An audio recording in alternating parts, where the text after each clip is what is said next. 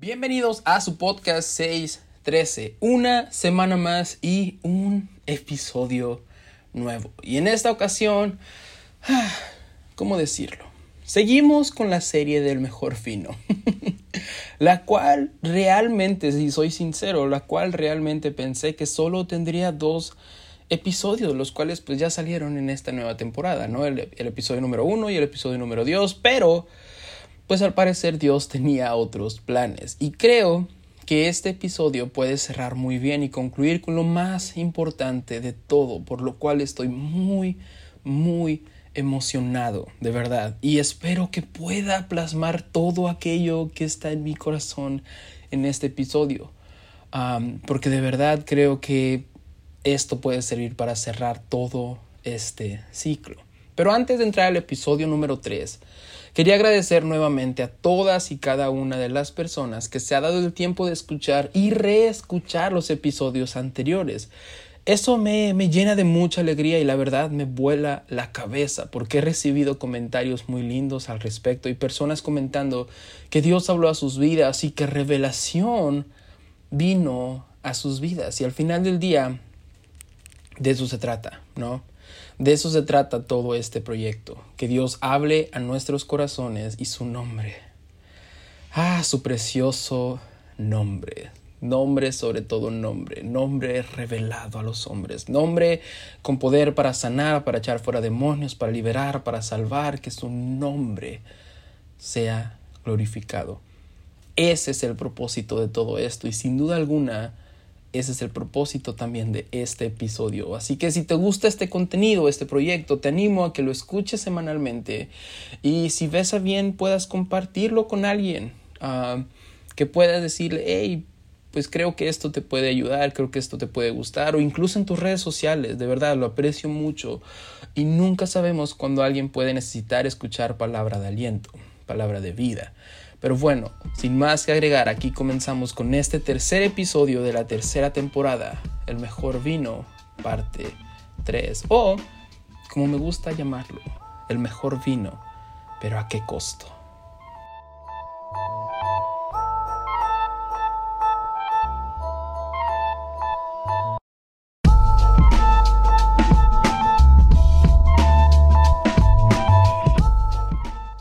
Así es, como dije, tenía planeado que esta serie durara solo dos episodios. Sería hasta cierto punto una, una miniserie.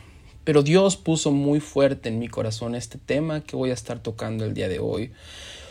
Y si te soy sincero, tocó fibras muy, muy sensibles cuando estaba mostrándome todo este episodio, El mejor vino, parte 3, o como lo escuchaste, su título alternativo, ¿a qué costo? O también podría decirse el precio de mi salvación.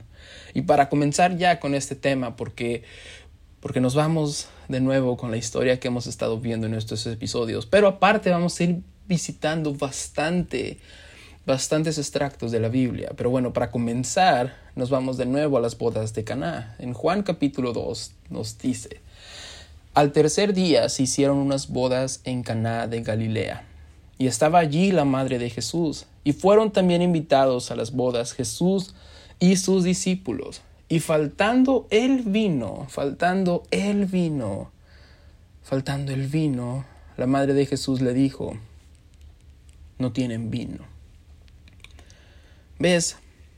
Debemos preocuparnos cada día más por un mundo, por una sociedad que no tiene el vino, el mejor vino.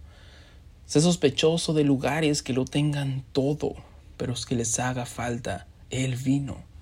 Lugares que tengan bonitas luces, que tengan escenarios impresionantes, bonitos púlpitos, bonitos sistemas de sonido, grandes músicos, pero que no tengan el vino, que les falte el vino.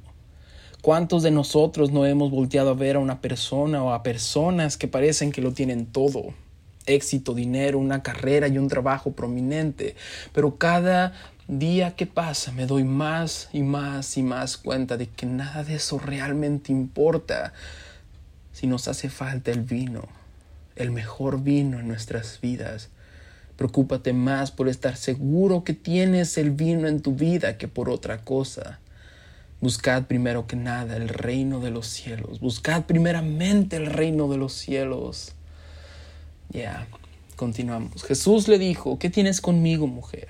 Aún no ha venido mi hora. Aún no ha venido mi hora. ¿Qué tienes conmigo, mujer? Aún no ha venido mi hora. Su madre dijo a los que servían, Haced todo lo que os dijere. Y estaban allí seis tinajas de piedra para agua, que es, en el episodio pasado entendimos que por revelación eran siete, conforme al rito de la purificación de los judíos, en cada una de las cuales cabían dos o tres cántaros. Jesús les dijo, llenad estas tinajas de agua, y las llenaron hasta arriba.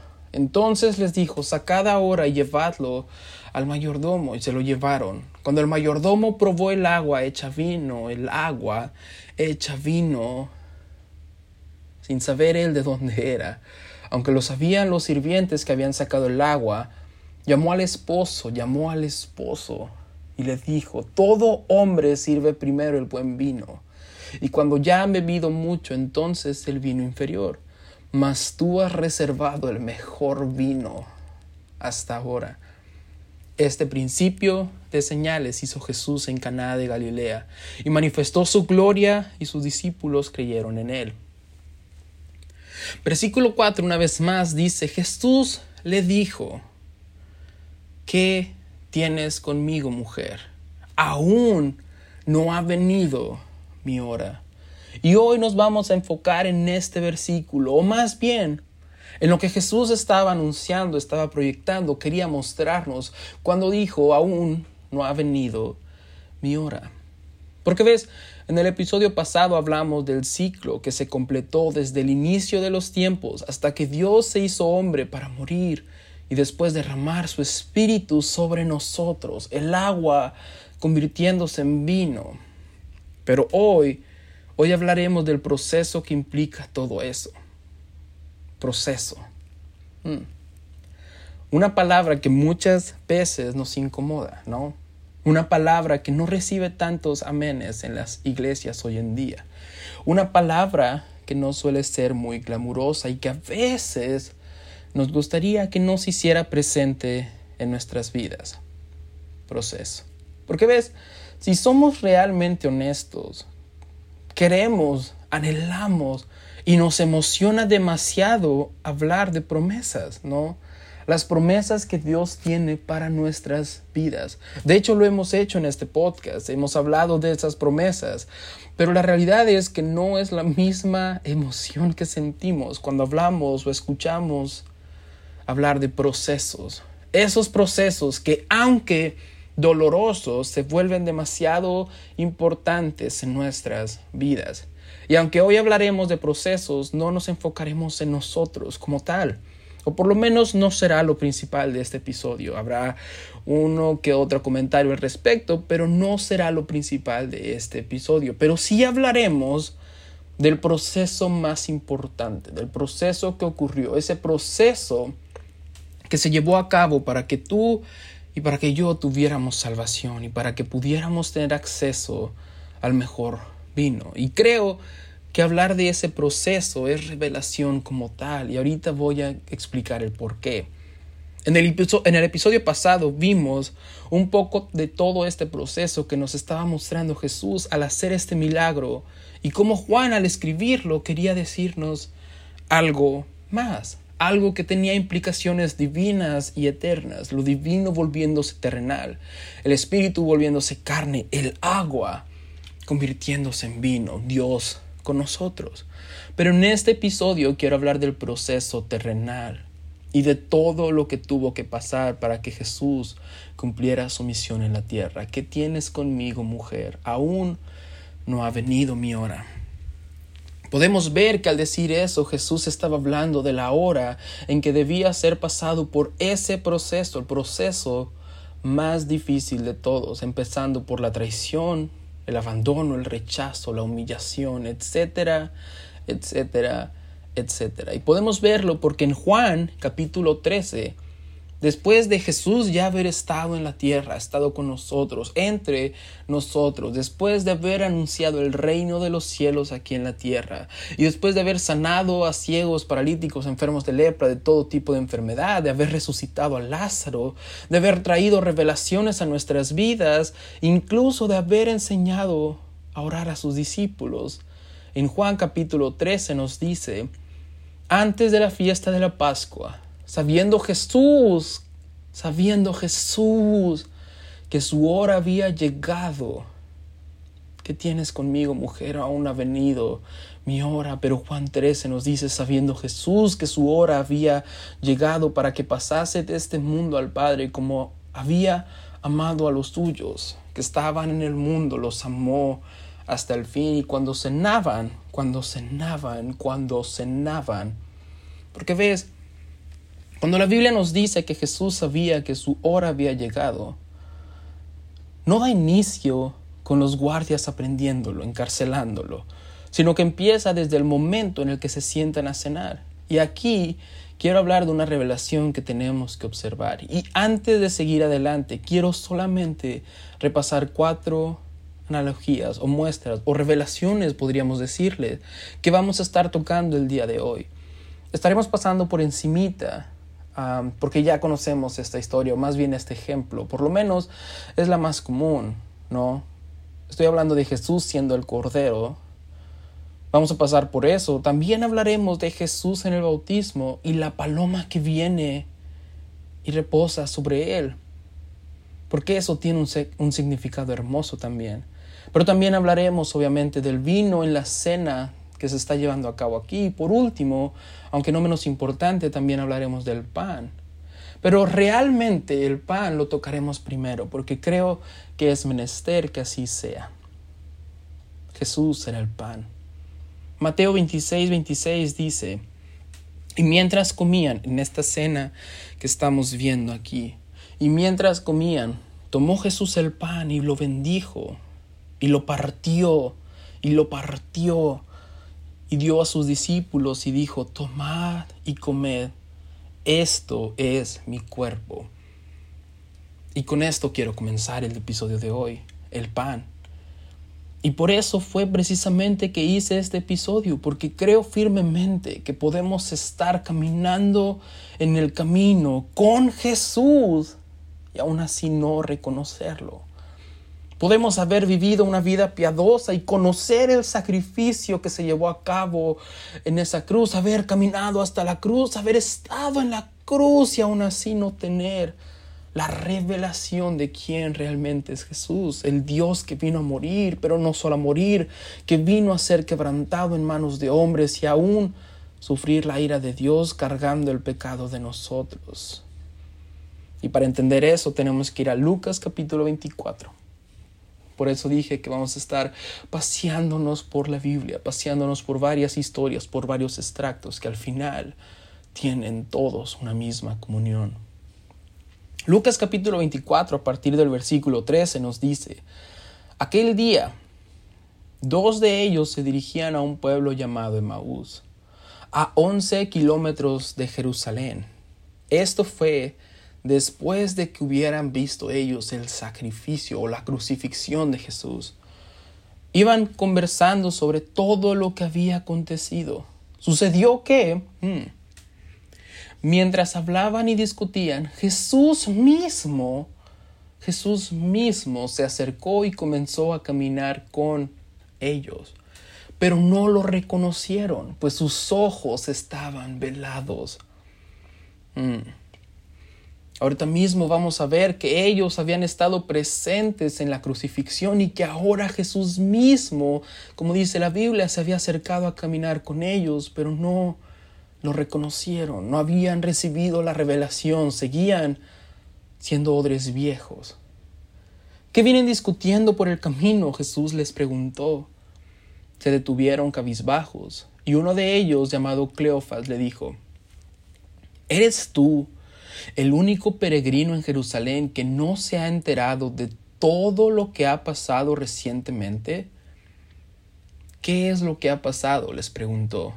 Y sentí tanto, pero meditando esta pregunta en mis días. ¿Qué es lo que ha pasado? Fuiste a saberlo, pero ¿realmente sabes qué pasó? Ya has estado en el Evangelio, pero ¿realmente entiendes la revelación? Llevamos dos episodios hablando de esto. ¿Realmente entiendo yo todo esto? ¿Realmente entendemos quién es Jesús? ¿Realmente entendemos su sacrificio? ¿Qué es lo que ha pasado? ¿Realmente tenemos la revelación? Lo de Jesús de Nazaret respondió. Era un profeta, era un profeta, era un profeta, poderoso en obras y en palabras delante de Dios y de todo el pueblo. Los jefes de los sacerdotes y nuestros gobernantes lo entregaron para ser condenado a muerte y lo crucificaron. Pero nosotros abrigábamos la esperanza.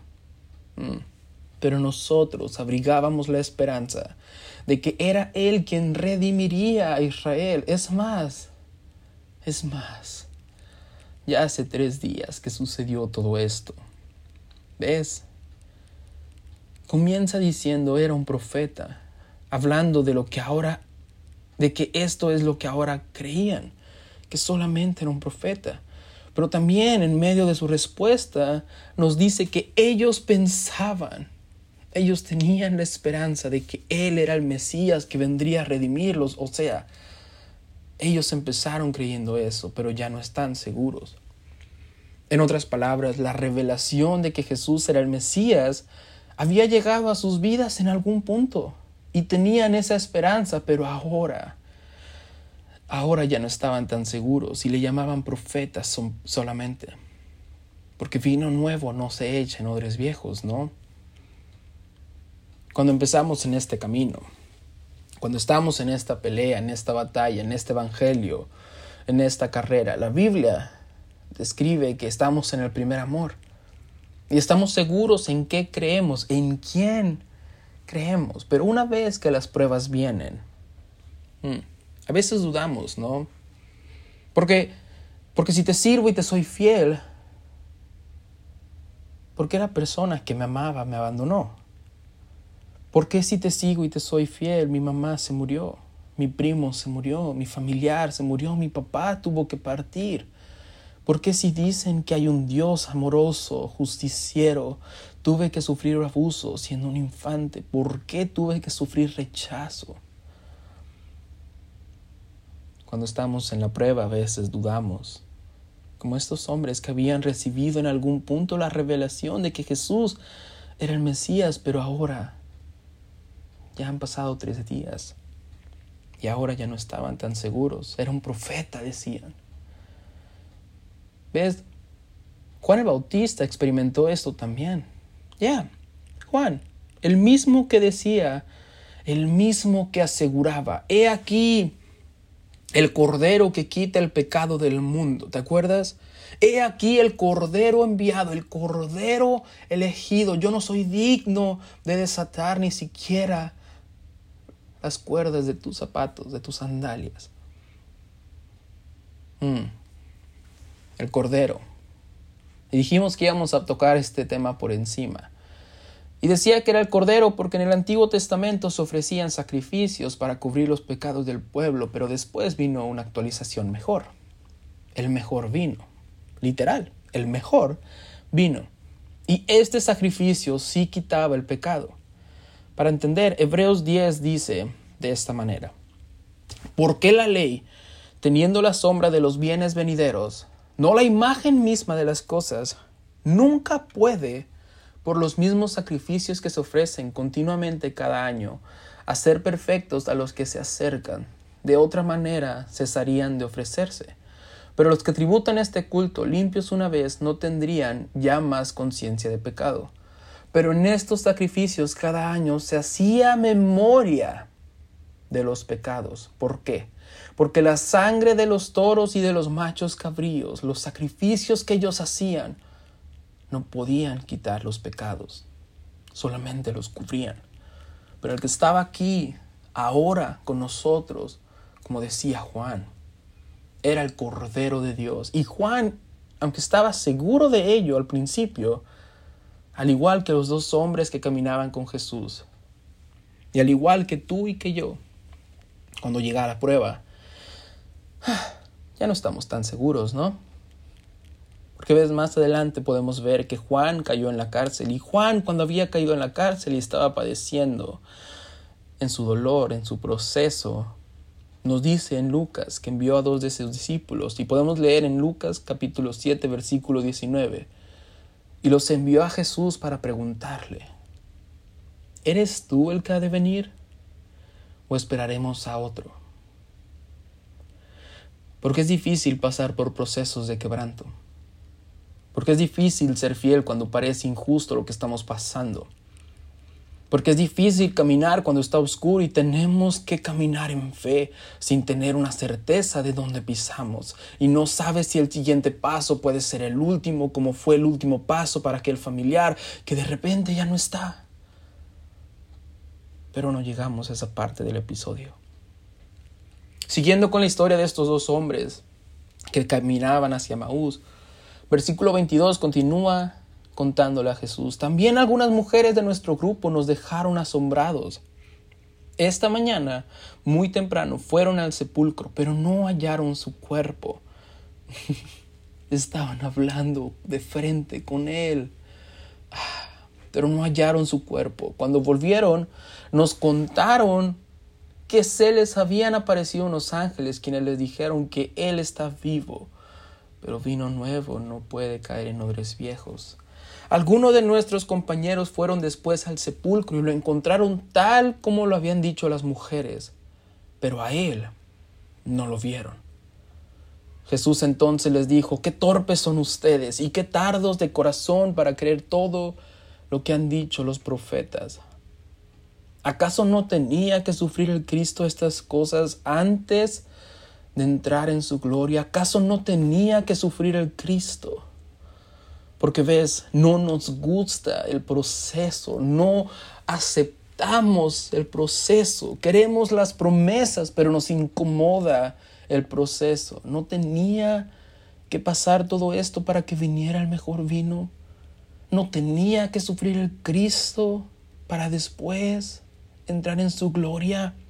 No tenía que sufrir el cordero para romper el velo y para que pudiéramos entonces entrar en su presencia, ya no solamente una vez al año el sacerdote, sino todos tener libre entrada y entrar confiadamente al trono de la gracia, pero para eso no tenía que sufrir el Cristo todas estas cosas.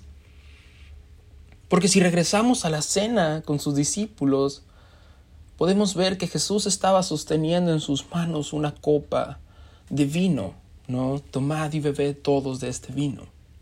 Y revelación es entender que mientras Jesús estaba sosteniendo la copa, lo que estaba dentro de la copa, el vino, tenía sinergia con Jesús mismo. Mm, lo digo de esta manera, Jesús también era la copa que sostenía en sus manos y al mismo tiempo era el vino que estaba dentro de la copa solo que el vino ya había pasado por ese proceso, ya había sido pulverizado, machacado, quebrantado. Porque si hacemos un estudio podemos ver que la uva, la fruta, la uva, es una de las pocas frutas que nacen y crecen para ser aplastadas, quebrantadas, pasadas por un proceso, porque el mayor efecto de esta fruta es cuando se convierten en vino. Yes. Y el vino que sostenía en las manos Jesús ya había pasado por ese proceso. Era Él y su cuerpo ya había sido glorificado y estaba en la copa. Pero Él en su cuerpo terrenal apenas iba a pasar por toda esa tribulación. Pies machacando y aplastando la dignidad de un hombre que nació y creció para ser crucificado y servir como sacrificio para perdón de nuestros pecados. No para cubrir, perdón, no solamente para cubrir, sino para quitar todos nuestros pecados. El mejor vino, el mejor vino y sufrió todo ese proceso para que fuera glorificado y para que su sangre no solo cubriera como los otros sacrificios, pero quitara todo el pecado del mundo. Y seguimos con esta historia. Entonces, comenzando por Moisés y por todos los profetas, Jesús les explicó lo que se refería a él en todas las escrituras. Todo el Viejo Testamento apuntaba a Él. No eran dos dioses separados. No era que Él iba a enviar a un nuevo Dios. No era que Él iba a enviar a alguien. Es que era el mismo. Y le explicó, comenzando por Moisés y por todos los profetas, les explicó lo que se refería a Él en todas las escrituras. Al acercarse al pueblo, a donde se dirigían, Jesús hizo como que iba más lejos. Pero ellos insistieron, Quédate con nosotros, que está atardeciendo, ya es casi de noche. Quédate con nosotros, porque a veces revelación es algo que viene por arte de magia. Uh, ya apareció. Voy caminando y aquí está. A veces pasa, no, no voy a mentir, a veces pasa. Creo que todos hemos experimentado ese momento donde de repente estamos viviendo algo, estamos pasando por algo en nuestro día a día y ¡pum! Dios nos revela algo y gloria a Dios, pero también a veces es algo que debemos buscar constantemente. Quédate con nosotros y debemos aferrarnos a la palabra de Dios, leer y abrazarnos de la palabra de Dios porque decimos, sé que aquí hay algo, ¿sabes? Aún no logro entender qué quieres decir a mi vida, Dios, pero me abrazo a tu palabra y no la dejaré hasta que venga tu revelación, revelación divina. Y a veces cuando pasamos por procesos, cuando pasamos por tribulaciones, esa misma palabra se revela a nosotros para que podamos seguir adelante, para que podamos salir avantes y vencer en medio de las tribulaciones. ¿A quién iremos? decía Pedro, si solo tú tienes palabras de vida. Pedro en ese momento tampoco entendía al 100% lo que Jesús estaba diciéndoles pero decía, solo tú tienes palabras de vida. No las entiendo todavía, pero mi corazón, mi corazón las siente. Mm. Así que entró para quedarse con ellos. Luego, estando con ellos a la mesa, mm, un paralelismo a la cena que tuvo con sus discípulos, tomó el pan, tomó el pan, tomó el pan, lo bendijo, lo partió y se lo dio. Entonces, yes. Entonces se les abrieron los ojos y lo reconocieron. Pero él desapareció y se decían el uno al otro. Este es uno de los versículos que más me gusta. Se decían uno al otro. ¿Qué no ardía nuestro corazón mientras conversaba con nosotros en el camino y nos explicaba las escrituras? ¿Ves? En otras palabras, no entendíamos qué es lo que nos decía. No sabíamos quién era cuando caminábamos con Él, pero nuestro corazón ardía y se emocionaba porque solo tú tienes palabras de vida, solo tú eres la palabra de vida. No has experimentado eso, tal vez no ha venido la revelación de aquello que estás leyendo en tu rutina diaria, en tu devocional, tal vez no ha venido esa, esa revelación, pero que no arde nuestro corazón cuando estamos leyendo, aunque no entendamos, porque solo tú tienes palabras de vida, solo tú Eres la palabra de vida, el pan que vino a ser quebrantado. Y fue entonces, fue entonces, fue entonces que la revelación vino a ellos cuando entendieron que Jesús era el pan que vino a ser quebrantado. ¿Ves? No solo era el cordero que quitaba todo el pecado, que se sacrifica por su pueblo, también era el vino que fue pisoteado y procesado para limpiarnos con su sangre. En la cena con sus discípulos, versículo 27 decía, tomando la copa y habiendo dado gracias, les dio diciendo, bebed de ella todos, porque esta, esta es mi sangre del nuevo pacto, el pacto de gracia, el nuevo pacto, la nueva revelación que por muchos es derramada para remisión de los pecados, no solamente para cubrir, pero para quitar y para perdonar los pecados. Jesús es el cordero, Jesús es el vino, pero Jesús también es el pan que fue quebrantado para darnos de comer, ese pan, ese cuerpo que fue quebrado, que fue molido, que fue azotado, que fue pulverizado, que fue latigueado, que fue humillado. Isaías 53:5 nos dice, mas Él,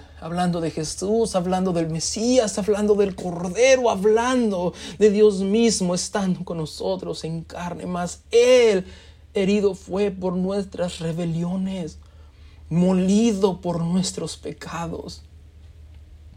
El castigo de nuestra paz fue sobre él y por su llaga fuimos nosotros curados. Él era el maná que venía del cielo. Ahora es nuestro pan diario que tuvo que ser quebrantado, porque quebrantamiento es un proceso que duele y duele demasiado. Oh, proceso es un quebrantamiento, es un proceso que duele y duele demasiado. ¿Cuántos de los que estamos aquí escuchando no hemos pasado por quebrantamiento? Pero ser quebrantados en las manos correctas es lo mejor. Oh, el milagro de los panes y los peces. Mientras más quebrantamiento había, más multiplicación había, más multiplicación hay en las manos correctas. Mientras más quebranto hay, más bendición somos para los demás. Y ahora, déjame tomar un tiempo para decirle a alguien esto. A ti que estás escuchando esto, que el proceso que estás pasando es muy duro, déjame decirte que ese mismo proceso que estás pasando no es en vano.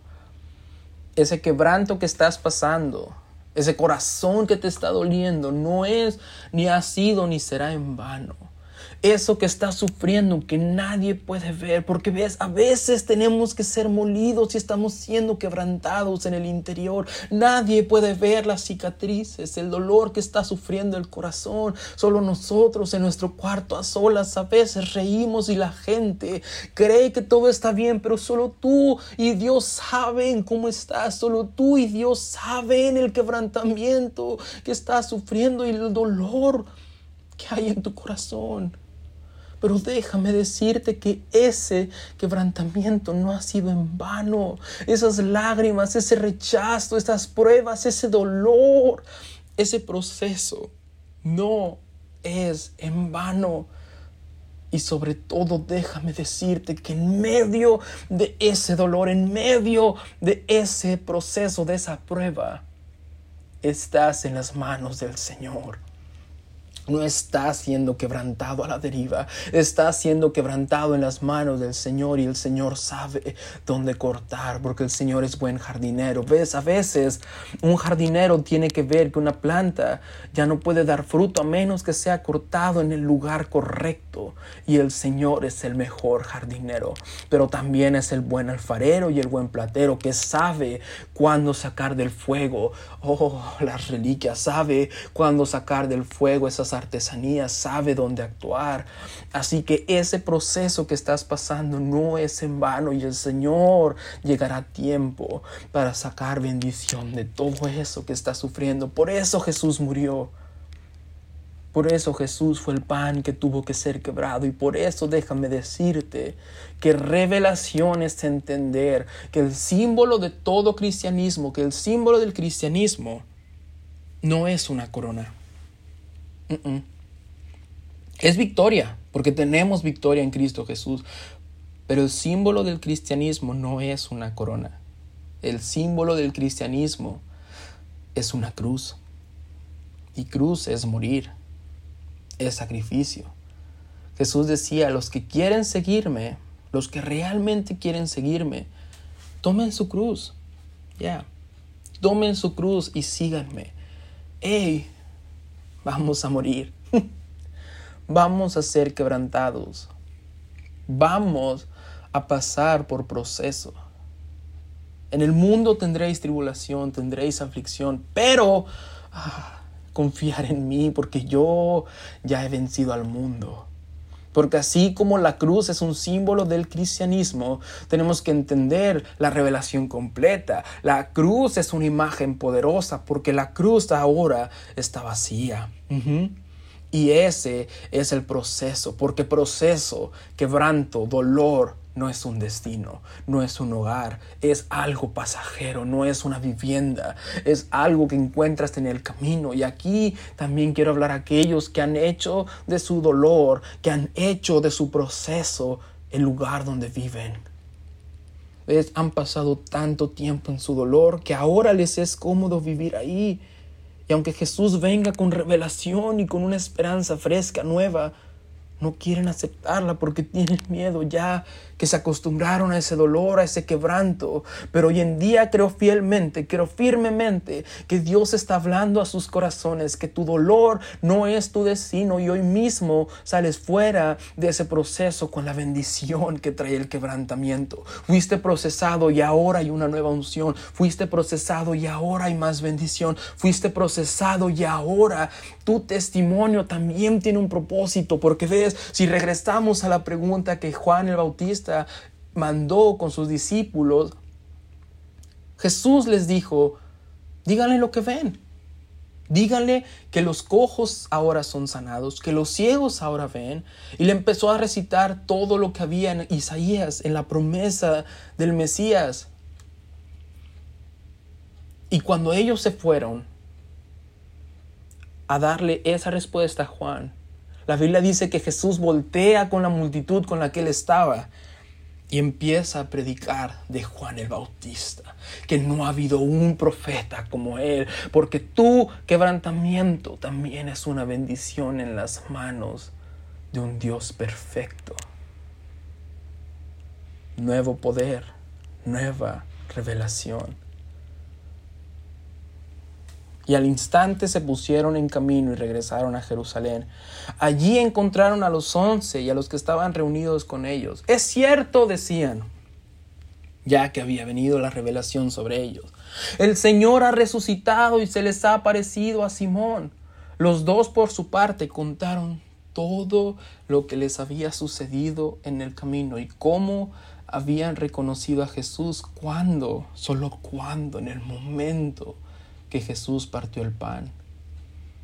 Porque entonces sí, Jesús es el Cordero. Jesús era el vino.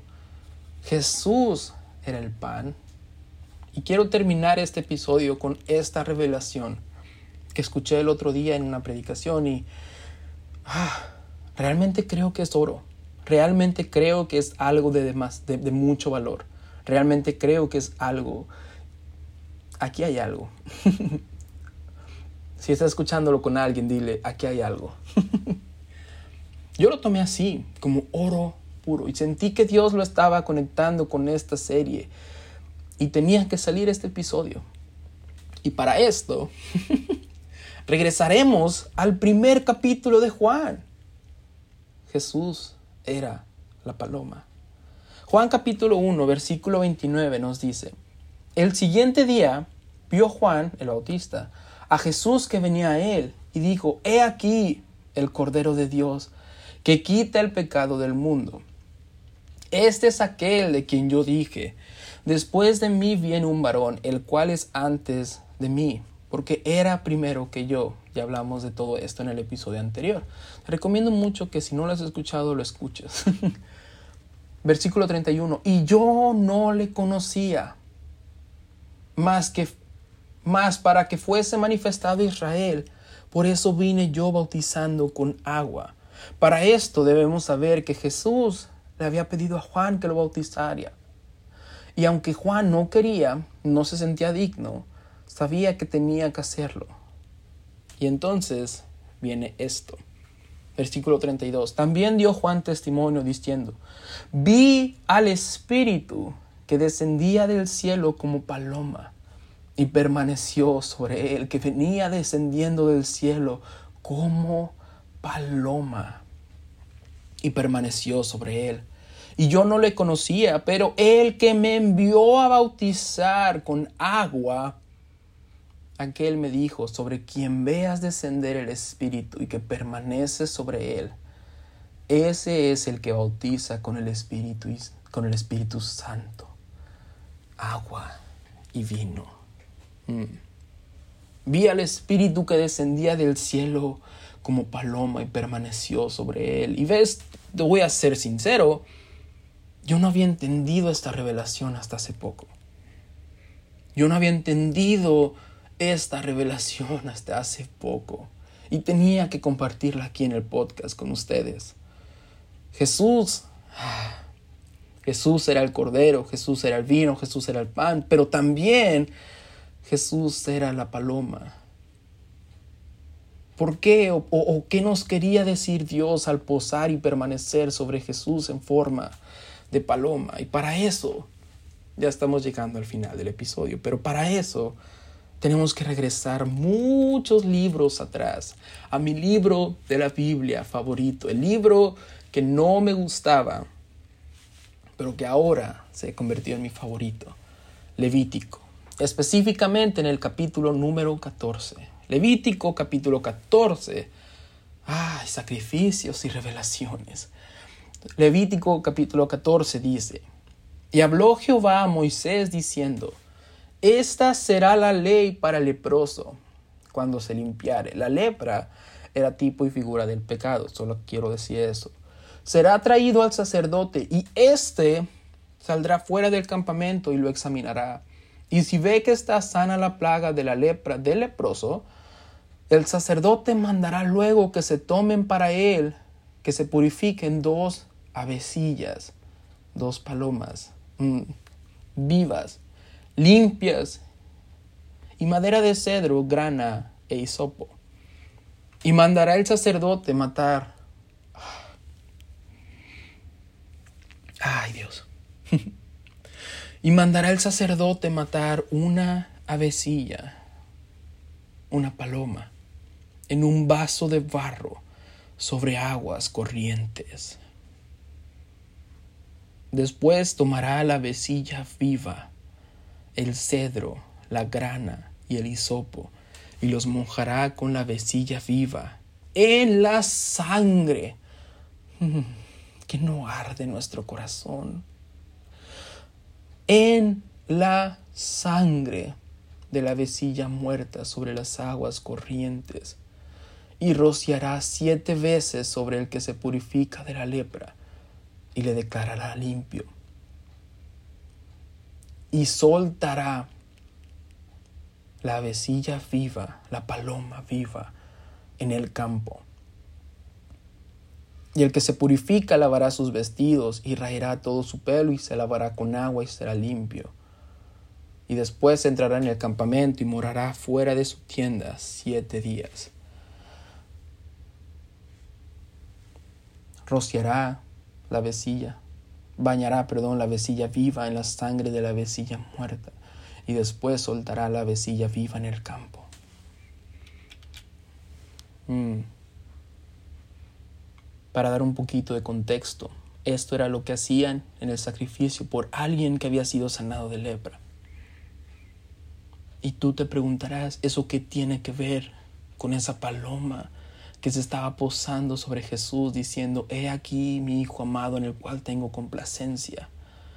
Porque una de las palomas, eran dos palomas que entraban al sacrificio, dos palomas que tomaba el sumo sacerdote una de las palomas era sacrificada.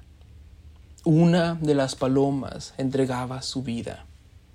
Una de las palomas moría y la otra era bañada en su sangre.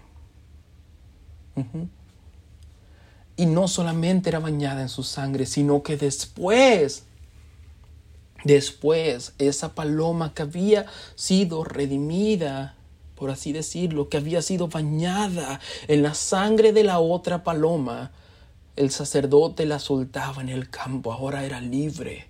Pero no solamente era libre, es algo que va más allá. Porque ves, en aquel entonces había gente que podía tener palomas, pero había gente que no podía tener palomas.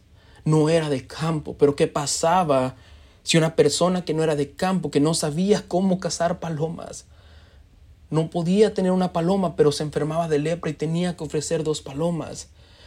Si nos vamos al contexto de aquel entonces, podemos entender que había personas que hacían negocio de esto, que a veces venía una persona que decía, yo quiero ir, ya soy limpio de lepra, pero tengo que llevar dos palomas limpias. Entonces compraban esas dos palomas a estas personas y llevaban y ofrecían este sacrificio. Entonces, ¿qué quiero decir con esto? Que cuando estas personas que vendían palomas iban a cazar palomas, iban a recoger palomas del campo, tenían que ver bien cómo estaba la paloma. Porque si la paloma, si agarraban una paloma y la paloma tenía manchas de sangre, decían no podemos usar esta, no podemos vender esta, no podemos cazar esta, porque esta paloma ya fue redimida. Esta paloma ya fue redimida en la sangre del sacrificio de la otra paloma. Esta paloma ya no sirve para sacrificio. Esta paloma ya no puede pasar por esto porque fue redimida. Esa paloma somos nosotros que fuimos manchados con la sangre de aquella paloma que dio su vida para que nosotros fuéramos libres, que dio su vida para que nosotros nunca más tuviéramos que pasar por ese sacrificio de la cruz, ese sacrificio tan doloroso. Esa paloma fue Jesús que se derramó completamente. Ah Primera de Juan, Primera de Juan 5, 6 dice, este es, yeah, este es Jesucristo que vino mediante agua y sangre. Agua y vino. No mediante agua solamente, sino mediante agua y sangre. Mediante agua y sangre. Y el Espíritu es el que da testimonio porque el Espíritu es la verdad.